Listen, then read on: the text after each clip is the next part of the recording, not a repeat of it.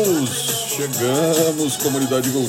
Bom dia, bom dia. Hoje começamos a toda aqui já com mandando um descobridor de sete mares aí. Acho que é um pouco do da música que fala muito como é que a gente acha tudo que a gente acha aqui para trazer para você aqui ao vivo do Clubhouse e também no Spotify. Agora também não sabemos como é que vai ficar, né? Porque o próprio Spotify lançou uma espécie de um Clubhouse aí, uma das notícias que rolaram ontem e nos nossos grupos e a gente vamos analisar aí o que, que a gente faz aí desse negócio todo, mas o é, tá muito legal, audiência muito bacana, seja ao vivo aqui é, no Clubhouse ou seja no Spotify também. A gente sempre recebendo aí a galera, sugestões, elogios e tal, e, e juntos nós vamos crescendo e desenvolvendo esses ativos do dia que nos ajudam a tomar melhores decisões, a endereçar essas tretas globais aí, essas questões de unir governança, inovação, ética, regulação, essa coisa toda. Vamos deixar aqui o nosso Lulu Santos, o descobridor dos sete mares. E primeiro deixa eu dar um bom dia à querida Marina. Hoje eu tenho aqui a companhia ilustre. Oi, Marina. Direto de Terras Mineiras, bom dia. Bom dia, bom dia. Já comeu o pão de queijo que vai dar aquela força de manhã já, Marina? Já tá? Obviamente, né? Precisa de no mínimo três vezes por dia. Tá certo. Me conta, Marina, começa aí. É, você te- teve uma treta aí que rolou no, ontem, né? Entre o Instituto Etos e o pessoal do Guia Exame de Diversidade. E aí saíram notas de um lado e de outro tal, né? A gente repercutiu aí alguma coisa no nosso grupo. Você pode comentar um pouquinho pra gente, por favor? O que, que rolou aí? Claro, claro. É, e é muito interessante, Anderson, que mais uma vez, né, a importância, isso é sempre debatido aqui na GoNew, a importância das questões reputacionais, né? Isso é um ativo organizacional e, e como é, é importante que os nossos advisors estejam aqui debatendo com a gente, trazendo suas visões. Mas o, In- o Instituto Etos, ele discordou de algumas posturas e condutas da exame na condução do guia exame de diversidade e em nota oficial no site ele apontou que, por exemplo, a forma como as, as entrevistas iam ser conduzidas, a forma como iam ser selecionadas as pessoas a serem né, não só entrevistadas, mas a visibilidade que se daria aos elementos, né, aos, aos premiados. Houve uma discordância do Instituto Etos e, segundo eles, há um desvio da metodologia seguida. Do outro lado, né, no comunicado da Exame, e a, e a nossa comunidade vai ter oportunidade de ler os dois lados da moeda, a Exame se coloca que, primeiro, há 53, há 53 anos ela é referência em cobertura de negócios e que, apesar das mudanças que ela fez e ela não quis discutir com o Instituto Etos, né? O Instituto Etos tentou ponderar e a Exame eh, se colocou que não mudaria, né? a- não mudaria as mudanças. Ah, ela seguiu todos os princípios básicos da metodologia. Então, houve uma discordância entre os dois institutos. Obviamente, nós temos as duas declarações, mas não, não, não, não há grandes detalhes, né? E vamos ver agora como vai ficar isso, porque o Instituto Etos ele é um importante ator que dá legitimidade para esse trabalho de diversidade dentro do Guia Exame. É. Considerando também né, que o, próprio exame tem toda a sua legitimidade e reputação de mercado. Mas é, um rompimento desses tão em cima da hora é algo bastante simbólico. É, e, o, e a nota do exame foi assinada pelo próprio diretor da redação, né? Mas, Sim, sim. Enfim, enfim, acho que para quem participa dos nossos grupos, tem lá o comunicado do Etos, que já circulou ontem, e tem também o comunicado da Exame, né? Que a gente vai estar à disposição ali. Ah, Anderson, mas eu não. Que grupo que é esse e tal? Como é que eu faço? Entra aí, www.gonil.com, tem um ícone do Whats, muito bacana, e você consegue lá ah, fazer com que as pessoas elas é, o time Go New te receba lá de braços abertos e as pessoas todas né essa comunidade tão rica né de conhecimento e matizes diferentes aqui que se soma e hoje nós somos aí 22 mil pessoas, mais de 22 mil já, que fazem parte dessa, dessa construção coletiva de saberes, né? Aliás, lembrei de, de ontem na, na nosso, nosso programa C2I, programa de certificação para conselheiro de inovação, que está cada vez mais sensacional, né? Ontem a gente escolheu o, os o ou os e-books, né? A própria turma aí está querendo desenvolver um segundo e-book, tá? até rolou uma ideia de um terceiro. A galera está empenhada lá em construir coletivamente saberes e a gente está com os últimos, os últimos é, apurações, né? É, do DataGo New para definir aí qual será o e-book que será construído pela turma 5 do C2I. Né? Se você ainda não faz parte dessa, desse novo centro gravitacional de discussão da alta gestão brasileira, onde a gente inova a governança e governa a inovação, os dois lados dessa moeda aí, pô, chega lá com a gente, a próxima turma é agora meados de julho, ainda tem algumas vagas, né? E vai ser um privilégio tê-lo. Acesse lá www.gonil.com. Bom, Seguindo aqui, teve, tem uma nota que saiu. Uh, existe um investidor no Vale do Silício, que é o Jason Calacanis, Calacanis e ele é um, ele é um dos clássicos investidores aí é, do Silicon Valley, inclusive investidor do Uber, investidor é, da, da nossa querida. Da, da, da, nossa querida professora, né? Ah, pô, agora me deu um branco. Ah, nossa professora do Master, me ajuda aí, Marina. me deu branco total. Que tá no, Nossa, da Contentus. A Emília, a Emília, a Emília, a Emília, Emília. Perdão, a Emília. Ela sempre tá aqui com a gente, inclusive. Ah. O Anderson, eu diria que é a idade, né? É... Seu aniversário dia 12, obrigado, Obrigado, Marina. Obrigado. Nós vamos conversar depois no Clubhouse aí sobre seus comentários sobre a minha idade. Vamos lá. A gente, a gente, a queridíssima Emília, né, sempre brilhantando, ela é investida do, do Calacanis e, e, ele, e ele soltou ontem uma. Ontem não, na verdade foi no dia 31 de maio, ele soltou um, uma notinha no blog dele, que é o calacanis.com, sobre os, os valuations absolutamente inflados é, em todos os rounds, em todos os estágios, né? É, e ele fala é, de, pô, o que, que faz, né? Quer dizer, o que, que faz e tal. É, ele está dizendo que há um grande número de saídas significativas, né? Ou seja, esses, esses valuations inflados não só no early stage, mas também nos exits, né? Do Uber ao Airbnb, Coinbase e tal, uma série de coisas que a gente até já vem repercutindo aqui. Uh, e aí ele abre aspas aqui, né? Isso faz com que as avaliações dupliquem ou tripliquem rapidamente, com os investidores relatando, entre aspas, a avaliação não importa se esse se tornar o próximo unicórnio. E bate muito com um artigo que nós repercutimos ontem aqui, muito bom. Se você não ouviu uh, o nosso uh, Bom Dia de, de ontem, entra lá no Spotify, porque tem referências muito importantes uh, que estão apontando, inclusive, essa, essa bagunça, né? essa essa coisa de, de investimento aí a qualquer custo e tal.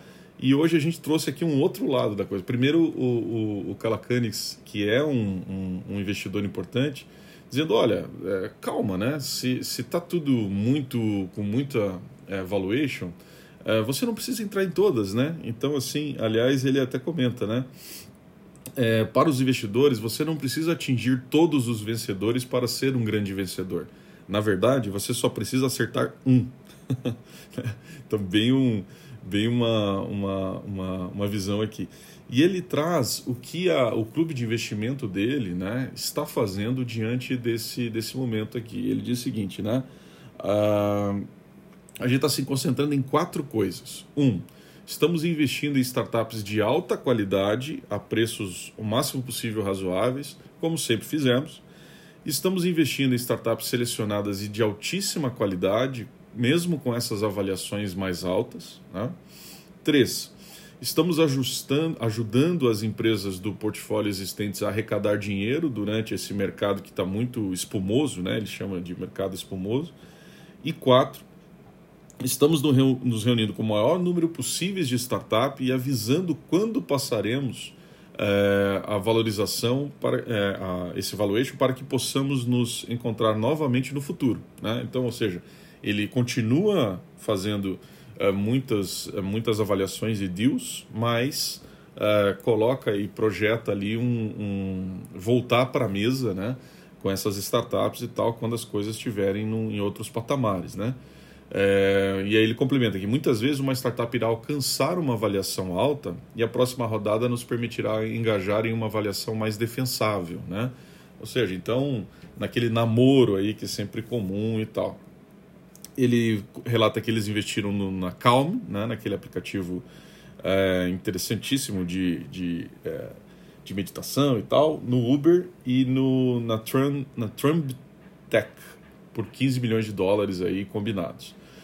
Enfim, e aí ele termina aqui, esse, esse link vai estar também à disposição, o artigo todo dele aqui vai estar à disposição nos nossos grupos e nas nossas redes, né? só se você nos seguir.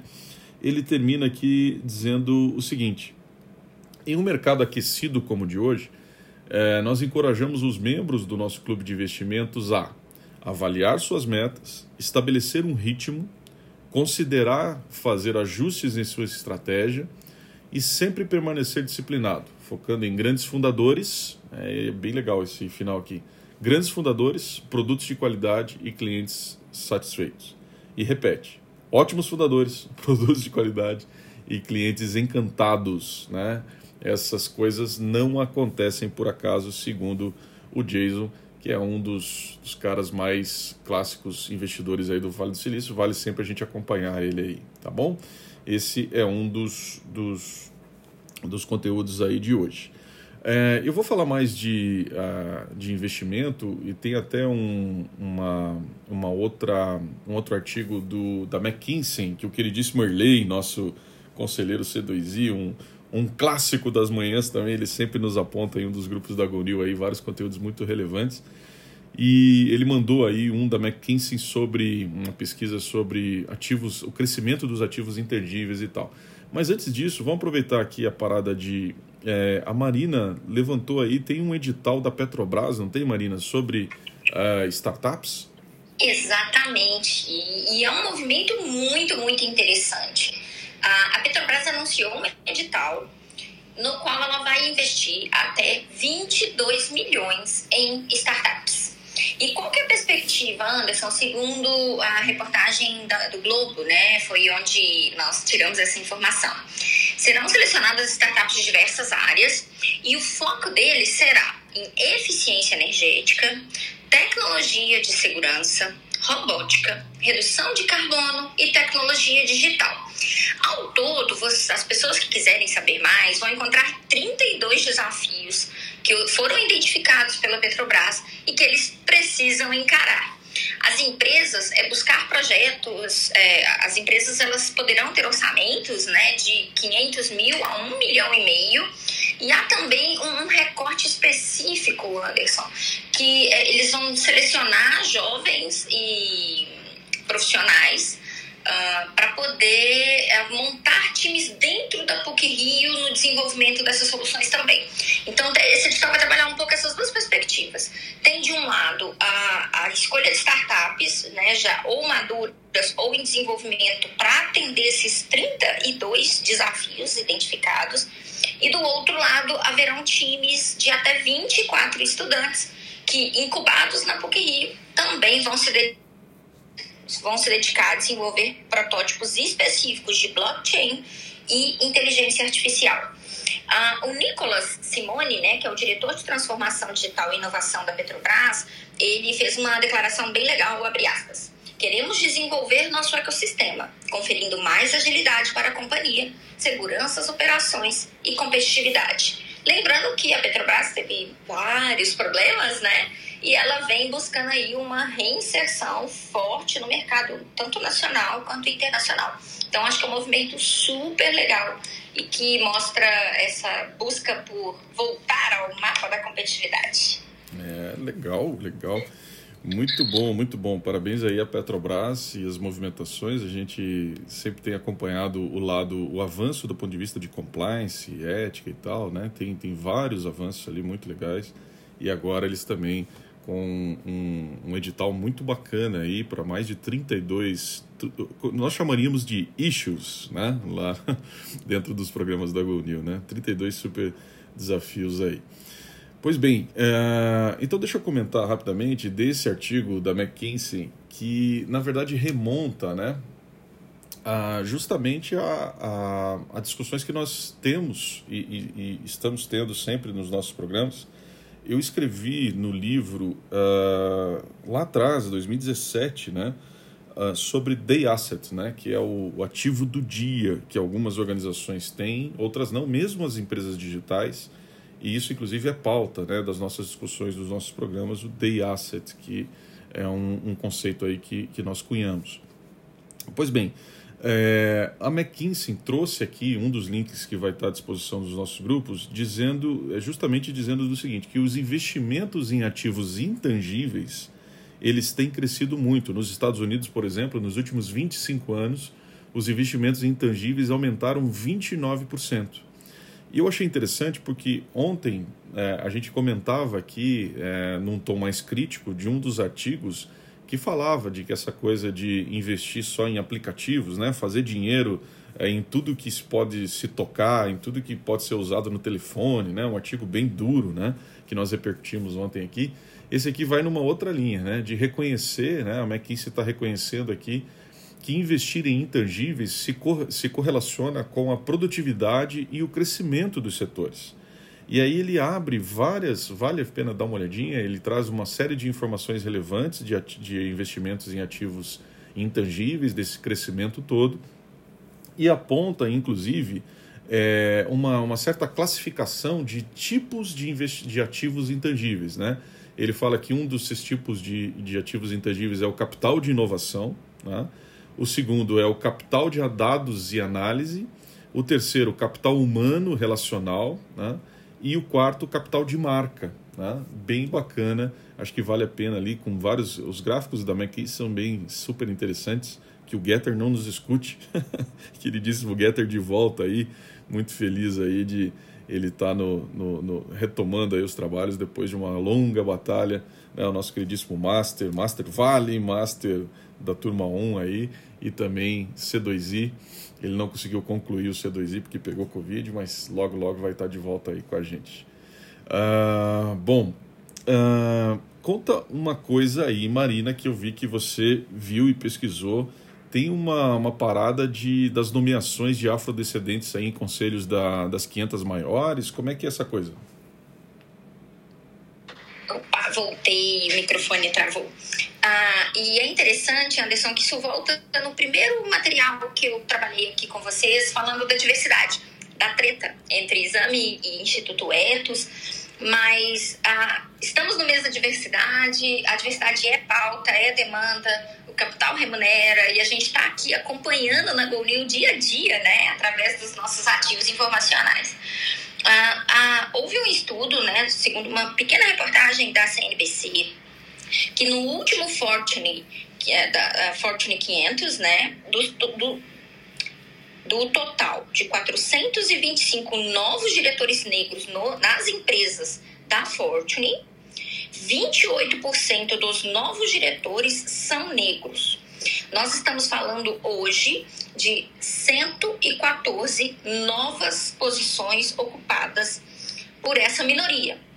E uh, o aumento, esses 28%, eles foram uh, identificados logo após o incidente uh, da morte né, do George, que algo que impactou o mundo inteiro, gerou manifestações no mundo inteiro.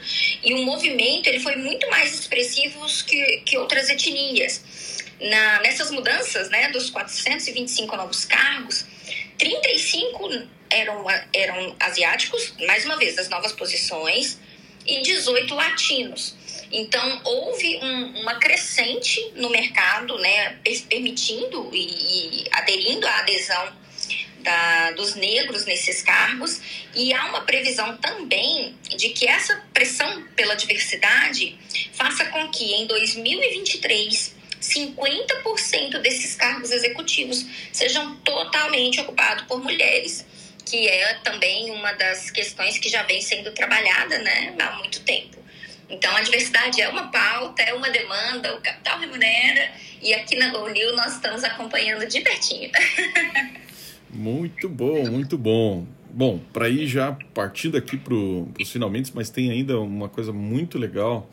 Tem um artigo que saiu na Harvard Business Review que dá conta dos limites da economia sustentável. Né? Esse é um artigo agora fresquinho, 16 de junho, é, e ele fala um, um, pouco da, da economia circular, né? os objetivos ali, os três princípios básicos da economia circular, eliminar resíduos e poluição, manter produtos e materiais em uso e regenerar os sistemas naturais usando os materiais e energias renováveis, etc. É, e aí ele, ele começa a apontar ali o que ele chama de, bom, primeiro, um, os limites da reciclabilidade, né? É, eu achei bem interessante ali, por exemplo, ele cita é, os principais obstáculos são consumidores, o número de diferentes tipos de resíduos materiais que os consumidores devem separar para coleta ou em pontos de entrega é um dos desafios. A própria coleta em si é o segundo ponto que ele, ele, ele coloca aqui, o número de diferentes materiais para essa economia circular, né? Também é, é, é, um desafio. A classificação mesmo entre separar e tal, né? E eu lembro que classicamente, eu sou de Curitiba, a gente historicamente tem um, um, um, um trato né, com as questões de reciclagem, a cidade mesmo, é, já há muitas décadas, né, 20, 30 anos aí já tem, do queridíssimo, né, implantado pelo queridíssimo Jaime Lerner, que nos deixou até recentemente, né, um arquiteto urbanista aí muito conhecido em todo o mundo, que criou né, a, a áurea de, de Curitiba como uma cidade é, é, ecologicamente responsável e tal, e, e muito desses desafios aqui eram justamente desafios que endereçados lá na época, né? Nada é tão novo, nada é tão velho como a gente fala em Go New. E por fim, mais um desafio aqui colocado nesse artigo da Harvard Business Review, o do transporte, né? Para muitas indústrias, a adoção de abordagem é, de, de um ciclo fechado de reciclagem, né? Ele envolve a devolução de materiais às fábricas originais, é, mas muitas vezes são tão distantes quanto a China, né? E é verdade, né? É, ele também aponta esse, esse, esse conjunto de desafios aqui está dentro dos limites que a, a, a, HBR chama dos limites da reciclabilidade. Tem um outro que é, ele aponta que são os limites da durabilidade, apontando também algumas coisas ali bastante interessantes e para eu não me estender mais aqui, uh, o limite das entradas renováveis, ele também aponta uma série de questões. Esse artigo está à disposição aí nos nossos resumos e nas nossas redes.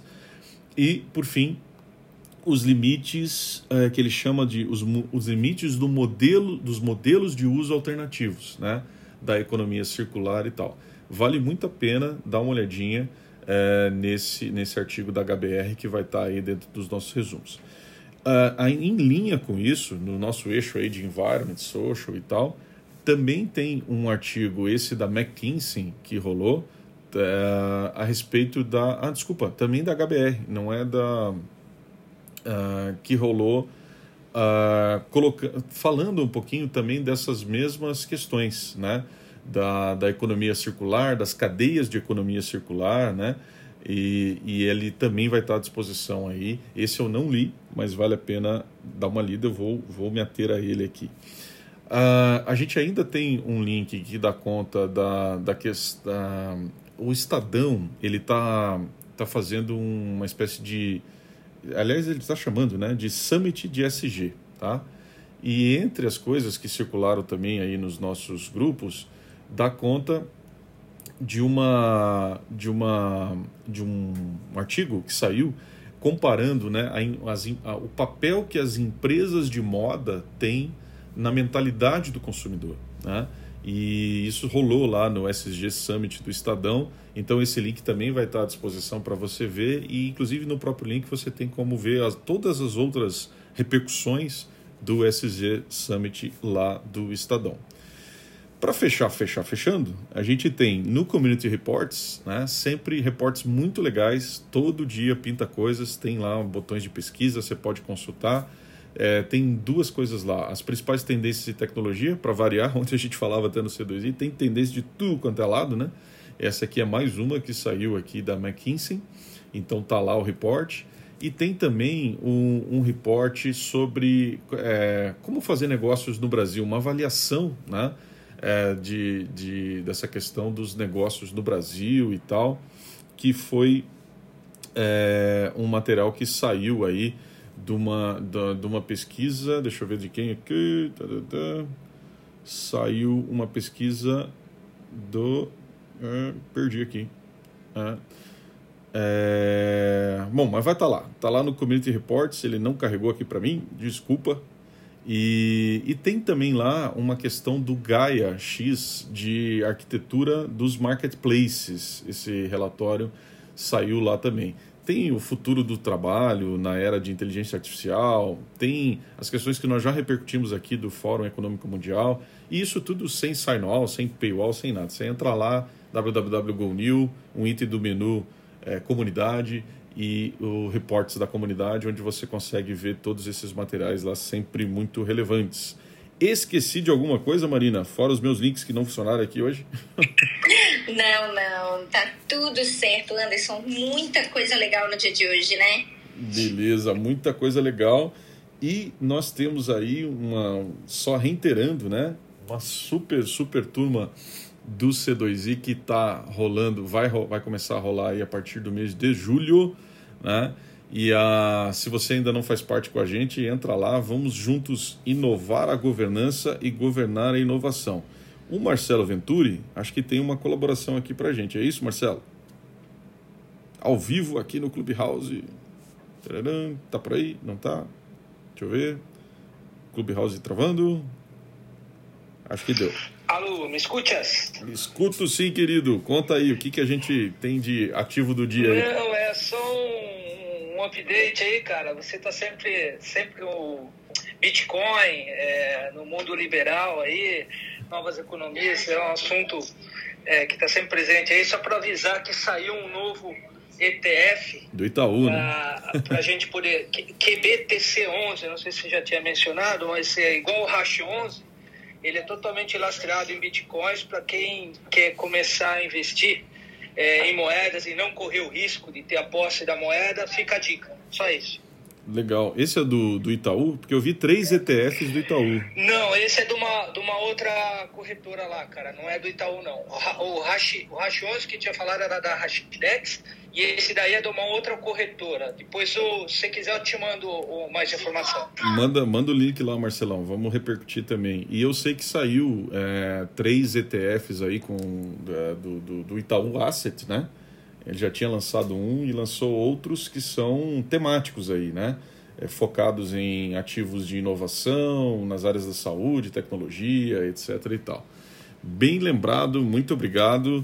Sempre esse espírito de construção coletiva aqui, a gente conseguindo abordar né, em 30 minutos ou menos os principais ativos de informação, os nossos day assets aqui de informação, de conhecimento que nos ajuda a endereçar empresas velozes e corretas. Quanta gente legal aqui, estou vendo a Agnes, a Mariene, o Brunão, nosso, nosso master lá atrás da turma 1, Kleber, conselheiro certificado, Márcio, Marcelo, Antônio, enfim, uma galera ao vivo aqui no Clubhouse e também uma galera que nos escuta sempre no Spotify. Por falar em Spotify, então um bom dia para todo mundo com o nosso querido Lulu Santos, o descobridor dos sete mares aí.